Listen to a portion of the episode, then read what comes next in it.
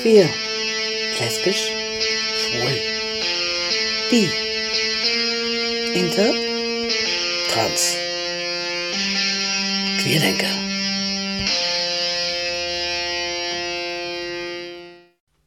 Herzlich willkommen bei Queerdenker, dem LGBTI-Magazin auf Radio Lora. Ich bin der Basti und heute geht es um das Thema Kirche und Homosexualität und zwar insbesondere um die katholische Kirche. Ich führe dazu jetzt ein Gespräch mit David Berger, der Theologie studiert hat, als Theologe in der katholischen Kirche Karriere gemacht hat und sich dann 2010 als schwul geoutet hat, woraufhin natürlich die Karriere in der katholischen Kirche zu Ende war. David Berger arbeitet heute als Journalist und hat auch ein Buch geschrieben zum Thema Schwul in der katholischen Kirche. Herr Berger, Sie sind Theologe und ja. haben sich, ähm, haben eigentlich auch, kann man sagen, schön Karriere gemacht in der katholischen Kirche und haben sich 2010 als schwul geoutet. Jetzt Vielleicht können wir ja mal erst so ein bisschen was über Ihren, Ihren Werdegang erzählen. Sie sind ja, glaube ich, in Süddeutschland aufgewachsen, aber eigentlich nicht in so einem typischen katholischen Umfeld, sondern sind, wenn ich das richtig in Erinnerung habe, erstmal nicht getauft worden, haben sich dann aber mit 14 dafür entschieden, katholisch zu werden. Wie kam es denn dazu? Was hat Sie da so also, fasziniert? Also zu dem Umfeld muss ich sagen, dass das eher gemischt war, das Umfeld. Das heißt, bei einer, die, ich sag mal so, die eher glaubensfernen Menschen in meiner Umgebung waren meine beiden Eltern, besonders mhm. mein Vater, der auch ursprünglich aus dem Protestantismus kommt. Meine Mutter kommt aus einer sehr katholischen Familie, die ähm, aus in der Rhön, aus dem Grabfeld kommt, wo man also Katholizismus pur gelebt hat. Sie hat noch erzählt, dass sie zum Beispiel, wenn sie auf dem Feld gearbeitet hat, wenn sie da mal mithelfen musste, kurz nach dem Krieg, ähm, dass man sich dann noch, wenn es 12 Uhr war und es den Engel des Herrn geläutet hat, die, die, die alle Sachen hat fallen lassen, hingekniet hat und auf den Feldern den Engel des Herrn gebetet hat. Mhm. Also das ist sehr unterschiedlich, die Umfelder, die ich komme. Das, äh, ich bin vor allem in Franken aufgewachsen, ein Teil auch in Baden-Württemberg, dann nochmal im Bayerischen Wald. Das waren alles eigentlich katholische Gegenden. Und äh, dann gab es sozusagen auf der einen Seite den eher religionskritischen Ansatz meiner Eltern, ähm, die auch echte 68er waren, also mit antiautoritärer Erziehung. Und es gab in meinem Umfeld aber natürlich auch immer katholische Mitschüler. Es gab meine sehr katholische Großmutter, die mich auch geprägt haben oder die Ferien, die ich dann in dem Heimatort, wo meine Mutter herkommt, gemacht habe, das war eben auch typische katholisch, ein typisch katholisches Umfeld. Das hat mich von Anfang an sehr fasziniert, der Katholizismus. Also ich kann in einer meiner frühesten Erinnerungen ist zum Beispiel eine Fronleichnamsprozession durch Würzburg, meinem Geburtsort, ähm, und ähm, dass ich da auf einmal eine Gänsehaut als Kind bekommen hatte. Also mhm. das, was später vielleicht eine Erektion äh, ist, ist dann sozusagen die Gänsehaut, die man bekommt, weil man merkt, also das hat jetzt für mich keine sexuelle Konnotation, damit es keine Missverständnisse gibt wegen dieses doofen Vergleiches. Ähm, aber man, ich hatte halt gemerkt, beziehungsweise meine, meine Eltern, die dabei standen und dann das Lachen angefangen haben, dass mich das irgendwie berührt, auf einer emotionalen Ebene natürlich, mhm. wie das halt ist in dem Alter. Da schreibt man keine Bücher oder liest Bücher. Also das vielleicht zu meiner Herkunft, dass das so ein Gemisch ist und ähm, aber auch ein Gemisch ist, wo mein Vater dann sich verhärtet hat und gesagt hat, nein, du darfst dich nicht taufen lassen. Du werd erstmal religionssoziologisch erwachsen, dann kannst du das von mir aus machen. Aber jetzt ist erstmal nichts drin. Mit 14 mit Erreichen der Religionsmündigkeit. Genau, und da habe ich das dann auch gemacht. Mhm. Also das war damals natürlich auch so, dass es ähm, so mit elf, zwölf beginnt ja so ähm, die Pubertät und dann auch so ein bisschen die Opposition das mhm. Freikämpfen mhm. von den Eltern. Und dann war das alles mit dazugehört, einfach das zu machen, was die Eltern nicht wollen. Mhm, es, es, mhm. hatte aber eine längere Geschichte. Also es war nicht nur eine pubertäre Trotzreaktion. Also das ist sozusagen in ganz kurzer Zusammenfassung ähm, der, oder ganz kurz war es ja gar nicht, aber dass es ein bisschen verständlich wird, woher ich ursprünglich komme. Sie hatten dann tatsächlich auch erstmal als Traumberuf Pfarrer, wollten also tatsächlich Priester werden und sind dann in ein katholisches Internat gekommen, das von Mönchen geleitet wurde. Genau so war das. Also ähm, der, der, der, der Priesterwunsch ist sehr früh gekommen. Das hing wahrscheinlich auch damit zusammen, dass meine Großmutter, das war ein Haushalt, ähm, also da waren nachmittags zum Kaffee, waren immer irgendwelche Geistliche da gesessen und wenn ich da auch da war, habe ich halt sehr schnell Kontakt mit dieser klerikalen Welt bekommen. Und ähm, dadurch, dass ich sowieso Katholizismus so toll fand, war natürlich für mich mit fünf klar, ich will auch katholischer Priester werden und habe dann zu Hause ein Altar aufgebaut. Meine Schwestern mussten ministrieren, mit mehr oder weniger Spaß. Mhm. Ähm, und Später ist das natürlich rationaler geworden. Also ich habe mit in, im Internat habe ich dann nicht mehr Messe gespielt, sondern ähm, ist das auf eine stärkere rationale Ebene gekommen. Auf der anderen Seite hat es halt auch in der Zeit angefangen, das war jetzt nicht mehr Frühpubertät, ähm, dass ich gemerkt habe, ähm, dass ich genauso wie ich einen Zug zum Religiösen habe, ähm, auch einen Zug zur Sexualität habe. Es sind ja auch beides Dinge, die sehr eng verwandt miteinander sind. Das mhm können viele Leute nicht begreifen, weil für die Religion irgendwie Frau Käsmann mit dem verlorenen Führerschein ist, wo sie sagen, naja, das hat jetzt mit Sex nicht wirklich was zu tun. Ähm, und äh, Sexualität eben sich irgendwo zwischen der Poppersflasche und dem Nachtclub abspielt.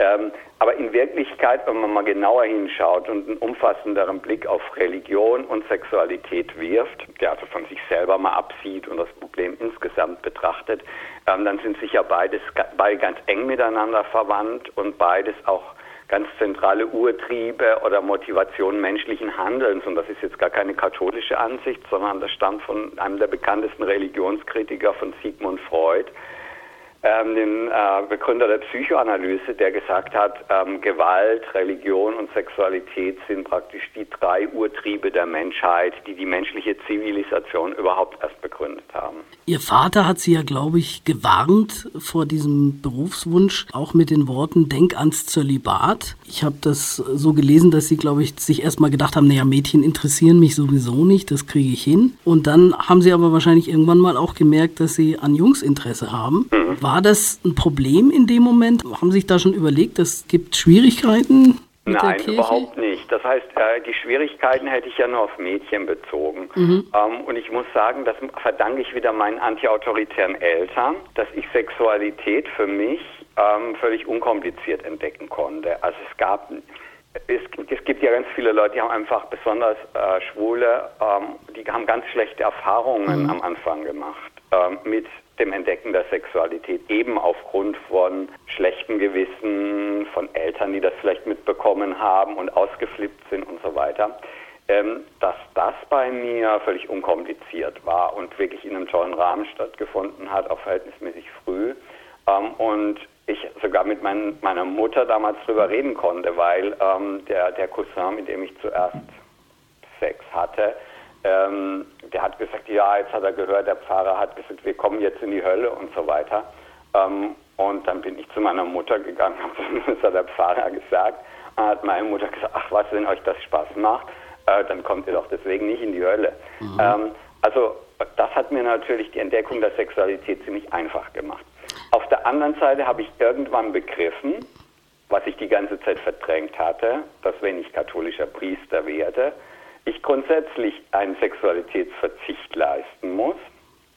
Ähm, da interessiert sich dann keiner zunächst mal dafür, ob das auf, also die nehmen einfach erstmal an, dass der Sexualitätsverzicht auf Frauen ist, weil man mit Männern eh keinen Sex haben darf, mhm. ähm, wenn man Mann ist.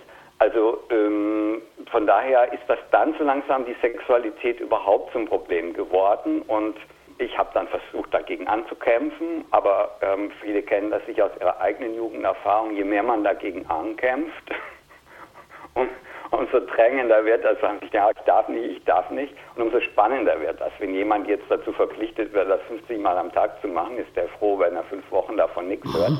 ähm, aber wenn das immer so als Verbot dasteht, ist natürlich der Reiz, das Tabu zu überschreiten äh, wesentlich größer. Also es hat zum Gegenteil eigentlich geführt, ähm, aber auch zu so einem schlechten Gewissen. Und das habe ich ziemlich schnell, muss ich sagen, als Mechanismus, der bei mir passiert, dadurch schaut und habe mir dann gesagt, ähm, wenn du, du stellst dir jetzt bis zum Abitur einfach äh, die Frage, wirst du, äh, oder du beantwortest dir bis dahin die Frage, wirst du katholischer Priester, aber dann hältst du dich auch an alles und musst schauen, dass du wirklich auf Sexualität grundsätzlich verzichtest.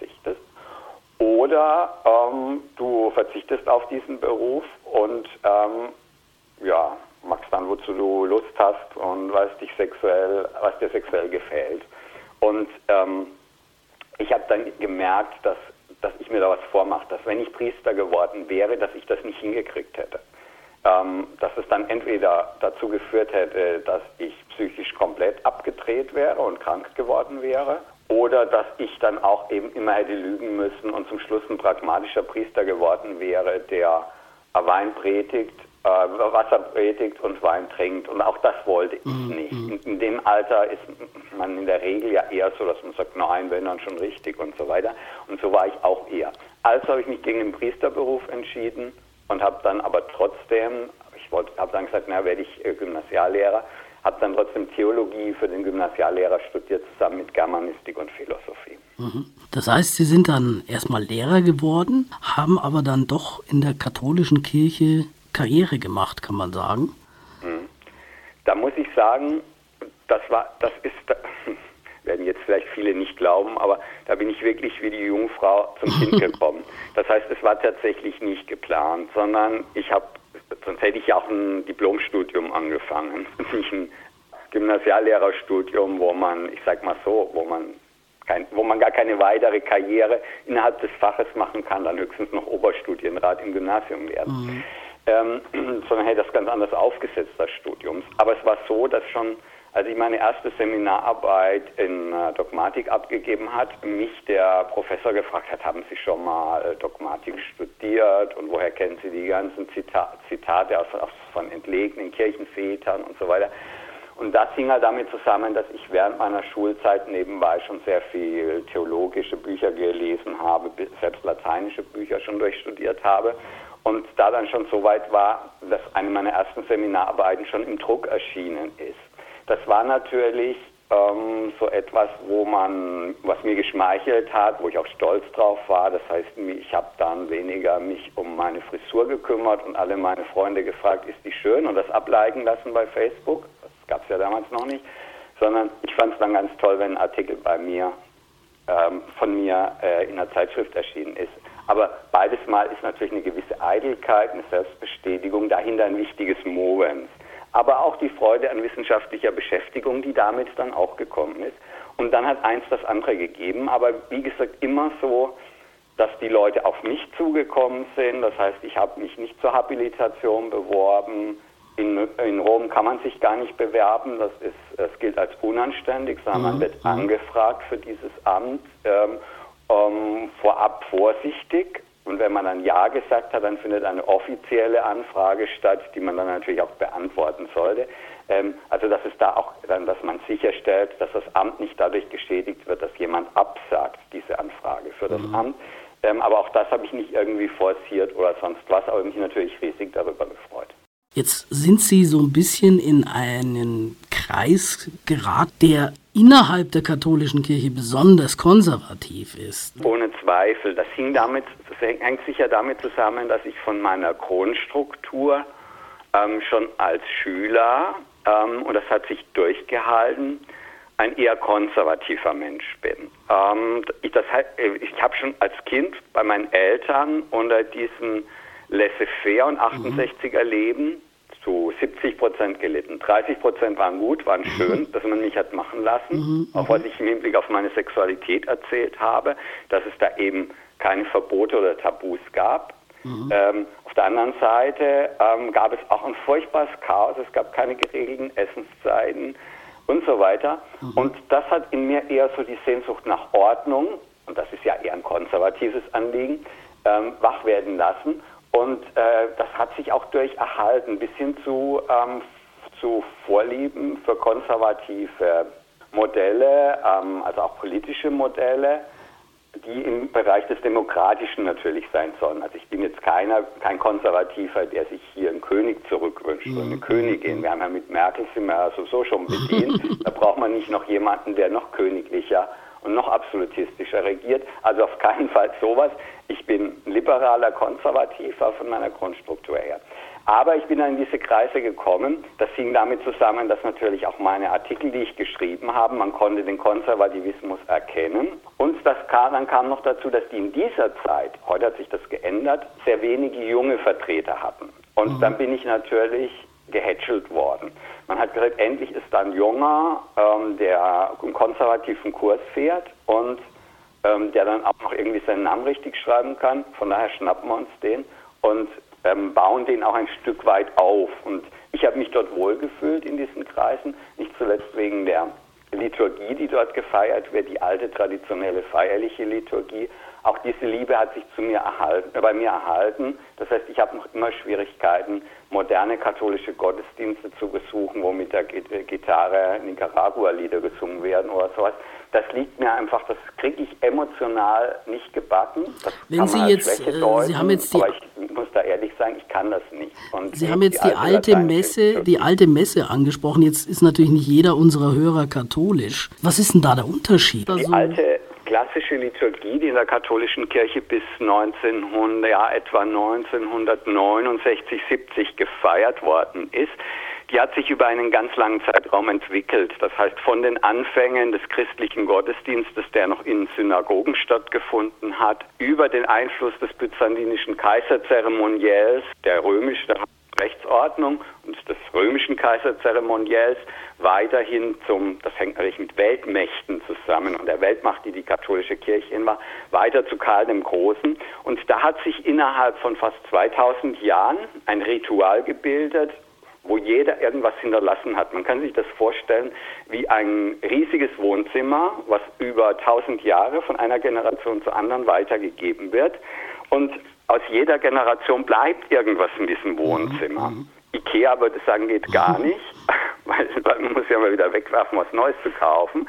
Ähm, aber praktisch, es ist man, man lebt im Zimmer seiner Ahnen. Und so ähnlich ist das auch. Und das hat zur Folge, dass diese Liturgie, dieser Gottesdienst noch immer in lateinischer Sprache gehalten wird, außer die Predigt, die immer auf mhm. Deutsch war oder Französisch, je nachdem, wo es gefeiert worden ist. Und dass er zum Beispiel die Gregorianik als Gesänge kennt, eine Musik, eine Art mh, Sprechgesang oder Musik, die, deren Entwicklung eigentlich im 5. Jahrhundert schon abgeschlossen mhm. war und später dann nur durch äh, neuere Kirchenlieder infolge der Reformation angereichert wurde. Ähm, und ähm, diese Liturgie sehr feierlich mit Weihrauch und Kerzen, äh, mit großer Besetzung und sie ist sozusagen ganz auf Gott ausgerichtet. Das heißt, es wäre undenkbar, dass der Pfarrer erst mal reinkommt, sich an den Altar stellt, wie an eine Theke und Guten Morgen allen Leuten wünscht, sondern die Gläubigen stehen hinter dem Priester, er zelebriert für sie, er bringt Gott das Opfer da in der Heiligen Messe und sie schließen sich diesem Opfer an. Und man muss sagen, dass eben die großen klassischen Kirchenmusiken, die wir kennen, ob das Mozart-Requiem mhm. ist, ähm, oder die, die Messen vom Bach, der auch selber Protestant war, aber die katholische Liturgie als Ausgangspunkt nahm, dass die alle für diese Liturgie geschrieben sind und ohne diesen Gottesdienst auch nicht denkbar wären. Deswegen ist für mich die Aufgabe dieser alten Liturgie, ähm, ist eigentlich ein, ein, äh, ein Barbarentum, was sich die katholische Kirche geleistet hat, äh, was nur dadurch wieder gut gemacht worden ist, dass Papst Benedikt ähm, dieser alten Liturgie wieder gleiche Rechte eingeräumt hat die sie vorher auch hatte, während die neue auch bestehen bleibt. Jetzt haben Sie in Ihrem Buch, wenn ich das richtig in Erinnerung habe, geschrieben, dass gerade in diesen konservativen Kreisen eigentlich gar nicht so wenige Schwule sind. Was zieht denn gerade Schwule an dieser Art der Religion an, die ja eigentlich die Homosexualität verteufelt? Naja, ich habe es Ihnen ja ich habe es Ihnen ja gerade so ungefähr schon ein bisschen mhm. angedeutet. Das heißt, dieses Feierliche, ähm, dieses, dieses Liturgische, das ähm, ich bin jetzt mal ganz böse und meine katholischen Freunde werden das nicht gut finden und meine schwulen Freunde auch nicht. Aber da habe ich mich dran gewöhnt, das ist mein Status, den ich habe, dass die beiden mich nicht mögen. Aber ich kann damit leben. Ich, ich bringe den Vergleich trotzdem. Das heißt, wenn man sich so ein Ledertreffen anschaut von schwulen Ledermännern, mhm. da ist alles durchritualisiert im Grunde genommen. Da kann ich nicht einfach mit meinem Anzug reingehen und sagen, ähm, ich mache jetzt das und das mit dir. Dann fliege ich schnellstens raus aus so einer Veranstaltung ähm, sondern die haben alle bestimmte Kleidervorschriften, da gibt es bestimmte Rituale bei der Sexualität, die ablaufen. Der Master darf nicht das machen, was der Sklave machen darf und so weiter. Muss ich gar nicht so genau erklären. Mhm. Ähm, und so ist es bei der katholischen traditionellen Liturgie eben auch. Es ist ein hierarchisches Denken, es ist ein patriarchalisches Denken und deswegen sage ich, es ähm, sind ganz viele schwule Eigenheiten sind überhaupt nicht so weit entfernt von katholischen Eigenheiten. Wie gesagt, diese patriarchalen Denkstrukturen. Wenn Ihr Sender jetzt äh, ein Queer im Namen hat oder Ihre Sendung, mhm. dann muss man sagen, dann ist das ja schon eine Weiterentwicklung, die von dieser Form von Homosexualität, die mich prägt, die ich noch kennengelernt habe und über die ich gerade geredet habe, schon weitergegangen ist und in ihrem queeren Konzept eigentlich Schwules auflösen möchte. Aber das wäre nochmal ein neues Thema. Ich kann mich zum Beispiel erinnern, ich habe mal ein Interview gehört von Jürgen Domian, der mit einem schwulen Priester gesprochen hat. Und irgendwann hat der Jürgen Domian diesen schwulen Priester gefragt, ob er nicht Angst hätte, dass, ich sag jetzt mal, sich ein Nicht-Schwuler irgendwie in diesen Kreis einschleicht und dann die anderen verrät, dass sie dann irgendwie alle rausgeschmissen werden. Und dann hat er gesagt, ach, wenn die katholische Kirche alle schwulen Priester rausschmeißt, dann können die zumachen wegen Personalmangels. Ist es denn wirklich so, dass sehr viele, ich weiß nicht, ob Sie da Einblick haben, tatsächlich so viele schwule Priester gibt oder Mönche? Ja, viele Journalisten wollten immer Zahlen von mir und dann habe ich einfach die Zahlen wiedergegeben, die sich in der Literatur finden, dazu die wenigen, die es gibt, dass das 30 bis 50 Prozent sind. Die Journalisten haben dann natürlich 50 Prozent geschrieben, weil das besser kommt. Ähm, Im Grunde genommen haben wir natürlich keine Statistik dazu. Auch die katholische mhm. Kirche hat mhm. dazu keine Statistik angefertigt, weil es bei ihr offiziell gar keine schwulen Priester gibt. Wenn man hinter der Hand mit den Leuten redet, sagen die mhm. natürlich, können, verleugnen die die Realität nur nicht und sagen, ja, es gibt einen sehr hohen Schwulenanteil. Es ging so weit, dass es Diözesen und Priesterseminare in Deutschland gab, ähm, wo junge Schwule, die Priester werden wollten, bevorzugt dorthin gegangen sind, weil das ganze Priesterseminar eine schwule Infrastruktur hatte. Das heißt, vom Chef dieses Seminars mhm. über den äh, Geistlichen des Seminars bis hin zu eben den den Mitgliedern dieses Seminars waren alle schwul in diesem Seminar. Das hat man so nicht ausgesprochen. Wir haben, mhm. nicht, haben nicht gesagt, es ist ein schwules Seminar, aber hat das so behalten. Ähm, es gab sogar mal ein Seminar in Deutschland, die hatten ein Schwimmbad, also so ein, so ein Sommerpool im mhm. Garten.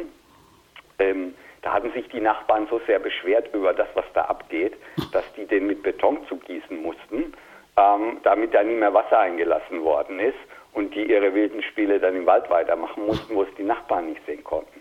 Das klingt jetzt wie ein doofer Film, aber es ist leider so. Also es, äh, es ist tatsächlich so, dass die katholische Kirche, ich nenne das jetzt mal ein Problem, eigentlich könnte es ja auch eine Freude sein, ähm, mit einer überdimensional hohen Anzahl mit schwulen äh, Priestern hat, oder zumindest homosexuellen Priestern. Schwul setzt ja irgendwo immer das Ausleben voraus. Das ist nicht immer gegeben. Das heißt, ich mhm. kenne auch homosexuelle Priester, die das, die ich sehr eng kenne und die kein Problem hätten, mir das zu sagen, wenn sie es ausgeübt hätten, die darauf ihr Leben lang bisher komplett verzichtet haben. Naja gut, das ist ja wahrscheinlich genauso wie mit den heterosexuell veranlagten Priestern. Da gibt es ja auch genau. welche, die es ausleben und welche, die sich genau ans so Zölibat halten. Aber jetzt wundert einen als Außenstehender natürlich, wenn dieser Prozentsatz so hoch ist, also sagen wir doch mal über ein Viertel, dass dann trotzdem die Kirche so konsequent gegen Homosexualität wettert und Stimmung macht, würde man nicht erwarten, dass, dass dieser nicht kleine Anteil von homosexuellen Insidern irgendwie mal auch dafür kämpft, dass sich da was ändert? Nein, das, ähm, das, das, ist, das ist ein falscher Blick ähm, mit, im Hinblick auf die Prioritäten. Das ist so, wie ich mache mal einen Vergleich außerhalb von der Kirche. Das ist so, wie wenn ich sagen würde, wenn alle Homosexuellen und ihre Eltern und ihre Freunde die Grünen wählen würden, dann hätten wir längst schon die komplette Eheöffnung für Homosexuelle, die sogenannte Homo-Ehe. Jetzt gibt es aber ganz viele Schwule, die sagen, für mich ist aber wichtig, wie viel Steuern ich zahle, ob ich meinen Arbeitsplatz behalte und so weiter. Mhm. Und dann kommt irgendwann an Stelle 10 homosexuelle Emanzipation oder Gleichberechtigung. Das heißt, die haben ganz andere Kriterien, unter denen sie wählen. Und so waren diese schwulen für diese schwulen Priester das auch ein sehr starkes Randkriterium. Das heißt, es ist nicht so wichtig für sie. Besonders weil ja die katholische Kirche ähm, in der Sache sehr ähm, sanft ist, ähm, sehr großzügig ist mit ihren schwulen Priestern. Das heißt, es wird zwar auf dem Papier verdammt, äh, beziehungsweise als Todsünde bezeichnet. Aber wenn dann ein katholischer Priester dann doch ähm, als homosexuell irgendwas bekannt wird, dann wird er versetzt in eine andere Gegend oder es wird nur ein Gespräch geführt und gesagt, das muss ich bessern. Also es gibt, ich kenne genügend Priester, ähm, die auf dem CSD-Wagen mitgefahren sind, die eine Stammsauna haben im Rheinland und die nie versetzt worden sind, wo man nur immer wieder gebeten hat in der Diözese, bitte nicht so öffentlich und nicht so, ähm, so auffällig. Wenn man das mit anderen Religionen vergleicht, ähm, also im Islam würde der das nicht lange machen, mhm. wenn der Mullah wäre in einem muslimischen Land. Mhm. Ähm, der würde das keine zwei Tage überleben, wäre mhm. der vom Hochhaus geworfen. Also das mag sicher ein Grund sein, ähm, dass für die diese Emanzipationsgeschichte nicht so wichtig ist, dass sie damit leben können, weil sehr pragmatisch in der katholischen Kirche damit umgegangen wird. Kann man sagen, ist eigentlich der Umgang ähnlich wie mit den heterosexuellen Priestern, die eine Freundin haben, die zum Teil Kinder haben, aber mhm. solange sie das nicht zu offen machen, sondern hinter verschlossener Tür, genau. passiert nichts weiter. Das ist, das ist das, was ich den heiligen Schein genannt habe, die Scheinheiligkeit. Mhm. Mhm. Und jetzt muss ich leider was sagen, was vielleicht die Leute, die mein Buch schon gelesen haben oder die es lesen möchten, vielleicht enttäuschen wird. In meinem Übereifer damals habe ich gedacht, das Allerschlimmste, was es geben kann in dem Bereich, ist diese Scheinheiligkeit. Mhm. Was, wir, was Sie gerade ganz richtig beschrieben haben. Das heißt, die Vorstellung, ähm, wir verteufeln das nach außen, wir lehnen das ab. Aber wenn es dann mal jemand macht, na ja, dann schauen wir, dass es nicht bekannt wird und decken Männlichen drüber ähm, und dann kriegen wir das schon hin. Inzwischen muss ich aber sagen, eben aufgrund anderer Erfahrungen, die ich auch gemacht habe, die nicht in der katholischen Kirche liegen, sondern in anderen Bereichen, ist das noch die menschlichere Herangehensweise. Sie hat zwar eine Schiefheit und hat zwar eine Verlogenheit, aber im Grunde genommen eine Verlogenheit, die die Opfer schützt. Und da bin ich inzwischen der Ansicht, dass ich sage, da lieber die katholische Regelung als die muslimische Regelung, die bei der ISIS gefahren wird, mhm. ähm, die eben da überhaupt nicht scheinheilig ist, sondern die brutal fundamentalistisch ist. Für mich ist praktisch die Scheinheiligkeit der katholischen Religion das Gegenstück zu dem fundamentalistischen Islam, der jeden Respekt vor der Person äh, vermissen lässt. Ähm, der Menschen brutal hinrichtet wegen Homosexualität und der diese Menschen auch zugrunde richtet, wenn sie nicht sterben. Ich habe in den letzten fünf bis sechs Jahren habe ich etwa 30 junge Muslime kennengelernt. Von denen war kein einziger psychisch einigermaßen stabil. Und das hing alles damit zusammen, dass sie mit der Familie größte Probleme wegen ihrer Homosexualität bekommen haben, die immer religiös motiviert waren, diese mhm, Probleme. Mhm. Ich weiß, das gibt es in deutschen christlichen Familien auch, da müssen wir gar nichts sagen. Aber eben nicht in dem hohen Prozentanteil und mit solchen Folgen. Von den 30, die ich kennengelernt habe, leben vier schon nicht mehr. Weil zwei haben sich ertränkt, mhm. zwei haben sich mit Drogen tot gemacht mhm. langsam. Mhm. Und wenn man diesen Prozess mitbekommt, dann sage ich natürlich, ähm, das ist kein Vergleich zu der katholischen Scheinheiligkeit. Und dann lieber diese Scheinheiligkeit und diese Bigotterie, die ich dann in Kauf nehme, um Schlimmeres zu verhindern, als, als eben dieser fundamentalistische Umgang. Natürlich könnte ich jetzt sagen, es gibt ja aber doch bessere Alternativen. Schau dir doch mal die evangelische Kirche an, da gibt es gar keine Verteufelung von mhm. Homosexuellen, zumindest in den meisten Landeskirchen in Deutschland. Das stimmt für Deutschland wieder, für die USA sind die Evangelikalen und die Protestanten viel, viel, viel fanatischer, wenn es um Homosexualität geht, als die Katholiken. Ich habe einen Freund in den USA, der hat zu mir gesagt, wenn hier in den USA alle Religionen und alle äh, Denominationen, christlichen Denominationen, so tolerant wären wie der Katholizismus, würde ich nie mehr Religion in irgendeiner Weise kritisieren weil die Fundamentalisten dort, die Evangelikalen, die vor allem aus dem protestantischen mhm. Bereich mhm. kommen, haben, haben keinerlei Scham. Die treten zum Beispiel auf der Beerdigung von an AIDS gestorbenen Menschen auf ähm, und mit Schildern, dass er in die Hölle sinken wird und so weiter. Ähm, also übelste Methoden, äh, die, die, in der katholischen Kirche ähm, bis auf Kreuz nicht undenkbar gewesen sind. Die haben das aber nur im Internet gemacht, dieses, diese fanatische Homo-Hasser-Seite. Also das muss man immer im Auge haben und man muss eben sagen, dass ich, auch da bin ich ein bisschen von meiner, von meiner Leichtgläubigkeit ähm, weggegangen, dass solche Prozesse eine lange Zeit dauern, um eine 2000-jährige Religion davon zu überzeugen, dass sie da etwas verändern muss. Ich glaube aber, dass das möglich ist und auch bei den Konservativen. Ein klein, eine ganz kleine Anekdote dazu, wenn wir das zeitlich noch hinkriegen. Mhm. Ähm, ich habe vor einem Dreivierteljahr einen Vortrag bei den Lebensschützern der CDU hier in Berlin gehalten. Die Abtreibungsgegner. Ja, Abtreibungsgegner oder Lebensschützer. Mhm. Sie bezeichnen sich als Lebensschützer der mhm. CDU gehalten.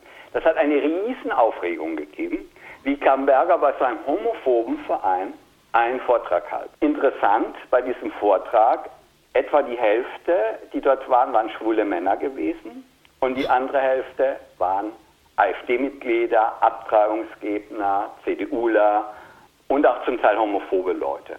Und ich habe einen gekannt davon, einen CDUler, der ein Hardliner ist. Also ich habe mehrere gekannt, aber den CDUler habe ich gekannt. Und der ist mit mir im Aufzug nach unten gefahren. Und da sagt der zu mir, dieser Mann, dem mein Vortrag sehr gut gefallen hat, Ihr Mann wartet noch oben im Vortragssaal. Wenn man weiß, wie diese Leute drauf sind, mhm. dann weiß man, was der für einen Riesenschritt gemacht hat in dieser Zeit. Und das ist ein Schritt, der viel wesentlicher und wichtiger ist, als wenn ich zum Beispiel in München einen Vortrag halte über Homophobie in der katholischen Kirche und mir eine grüne Politikerin Recht gibt. Das hat die doch sowieso schon seit fünf Jahren gedacht. Da ist doch nichts mehr passiert. Mhm. Da habe ich doch nichts mehr geleistet für die Homophobie in der, oder gegen die Homophobie in der katholischen Kirche. Das sind ja nur noch Selbstbestätigungsrituale. Wenn wir wirklich eine Veränderung in Deutschland wollen, dann müssen wir dort ansetzen, wo wir die Veränderung wollen und wo Machtstrukturen sind. Da bin ich wieder ganz pragmatisch. Auch als die Diskussion um die Öffnung der Ehe war, habe ich gesagt, ihr könnt so lange an dem Volker Beck und, und den SPD-Fuzis rumnuckeln. Ihr werdet es mit denen nicht bekommen, weil sie nicht die Macht haben. Schaut, dass ihr die Merkel überzeugt. Und da ist auch die Merkel, mit der wollen wir doch gar nichts zu tun haben. Die ist doch homophob und böse, die Alte. Also mit solchen, mit so einer Einstellung, mit so einer äh, ideologisierten Einstellung wird man gar nichts erreichen, meines Erachtens nach. Und ich glaube eben daran, dass es wichtig ist, Allianzen des Humanmenschlichen zu suchen, mit den Leuten nicht mit Shitstorms umzugehen, das gilt auch für die Frau Kelle zum Beispiel, ähm, sondern freundlich, aber klar mit ihnen zu reden und ihnen bestimmte Dinge zu erklären, die sie vielleicht nicht verstehen. Und ich habe mir damit in den letzten Monaten sehr, sehr gute Erfahrungen gemacht ähm, und habe eine Unzahl von Briefen bekommen von Menschen, die gesagt haben, ich habe früher Riesenschwierigkeiten mit Schwulen gehabt, aber habe sie da oder da gehört und habe jetzt ein ganz neues Verhältnis zu dem Thema bekommen. Und da sage ich mir eben, da erreiche ich Leute, die der LSVD, die Queer.de, äh, die Herr Beck niemals erreichen würde, diese Leute. Sie haben ja sich 2010 geoutet und damit war dann eben die Karriere bei der katholischen Kirche beendet. Sie sind jetzt journalistisch tätig. Was ich noch sagen wollte, ist, auch der neue Papst hat ja schon so ein bisschen lockerere Töne angeschlagen, wenn ich das richtig mitbekommen habe. Das sind lockerer geworden, das muss man einfach so sagen und da bin ich auch froh drüber, damit das jetzt, dass wir dem noch einen versöhnlichen Abschluss vielleicht geben. Obwohl ich ja ein großer Fan von Benedikt im Hinblick auf die alte Liturgie bin, muss ich sagen, Benedikt hat im Hinblick auf seine Aussagen zur Homosexualität weit überzogen. Das war nicht mhm. gesund, wie er mhm. überzogen hat. Ähm, das heißt, diese, dass er immer versucht hat, die heftigsten Aversionen nach außen zu kehren gegen Homosexualität, dass Europa untergeht von Homosexualität und so weiter. Das war schon so ansatzweise paranoid, würde ich sagen. Und damit hat er natürlich der katholischen Kirche wirklich geschadet mit solchen Herangehensweisen.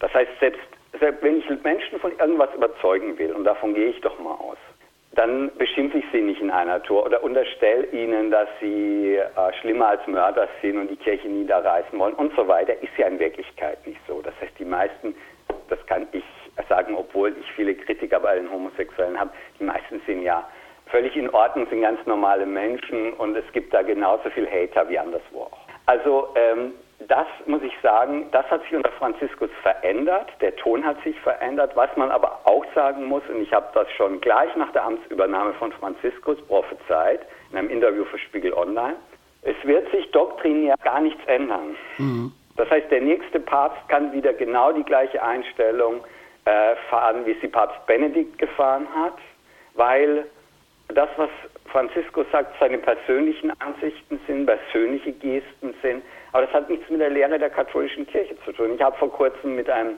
ehemaligen Mitarbeiter in Rom telefoniert, der hat mir gesagt, du weißt doch, die Päpste gehen und kommen und gehen und kommen, die Kurie hier bleibt. Und die Kurie hat klare Positionen Und die verändern sich nicht im Jahresschritt, sondern die verändern sich über die Jahrhunderte. Also kann man wer, sagen, wer die hatte, Kurie, das sind praktisch... ein Frauenpriestertum gibt oder dass es eine Homo-Ehe mhm. gibt, ähm, der verkennt völlig die Strukturen der katholischen Kirche und die Macht der Päpste. Das heißt also, die Kurie, das sind sozusagen die Ministerien, vielleicht vergleichbar, dass man sagt, so die Beamten, die sitzen bleiben, auch wenn der Kanzler wechselt, in den Ministerien sitzen die gleichen Leute?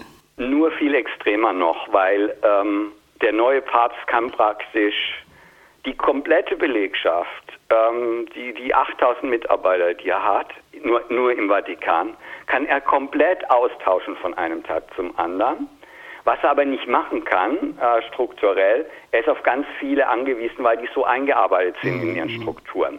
Und es dann doch eigene Machtstrukturen ist. Das heißt, so ähm, diktatorisch ist die Kirche dann eben nicht. Und der Papst, der dann neu dazukommt, der kommt ja meistens von außen dazu. Der wird ja nicht mal das Klo finden, wenn er nicht einen Kurienmitarbeiter hätte, der ihm das mhm. zeigt.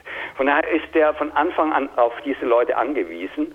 Ähm, und ähm, hätte wahrscheinlich gar nicht die Ersatzleute parat, um die auszutauschen. Nein, das, ist, das, das, stimmt natürlich auch. Das, das mhm. kommt noch dazu, dass er nicht einfach eine Parallelstruktur schon aufbauen kann, während, während der andere Papst mhm. noch lebt und er die Leute auch irgendwo herholen muss. Er kann ja sagen, ähm, der Botschafter, den wir in Ungarn haben, der gefällt mir nicht. Aber wenn er keinen hat, der, der sowohl Italienisch als auch Ungarisch und vielleicht noch Englisch sprechen kann, und der geeignet wäre für das Amt, kann ich nicht irgendjemanden hinschicken, der die mhm. Sprache nicht versteht. Mhm. Also ähm, das sind einfach Strukturen, die über lange Zeit geschaffen sind und wo es sehr schwer ist, die zu verändern. Wir haben es ja auch in der Bundesrepublik gesehen. Nach 45 konnte man nicht, obwohl sie es verdient hätten, die kompletten Richter mm, loswerden, mm, mm. Ähm, die Nazirecht gesprochen haben, weil man dann keine Richter mehr gehabt hätte.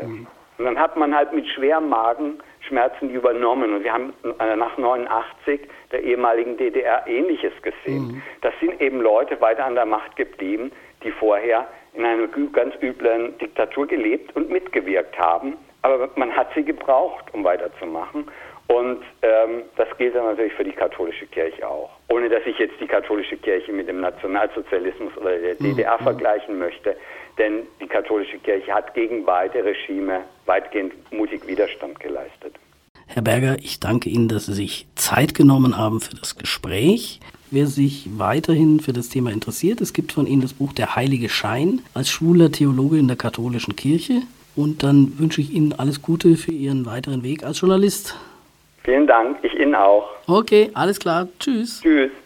Wir wünschen allen Hörern noch einen schönen Abend. Wer Lust hat, kann sich im Dezember wieder einschalten, immer am zweiten Donnerstag im Monat um 21 Uhr. Querdenker auf Radio Lora. Tschüss.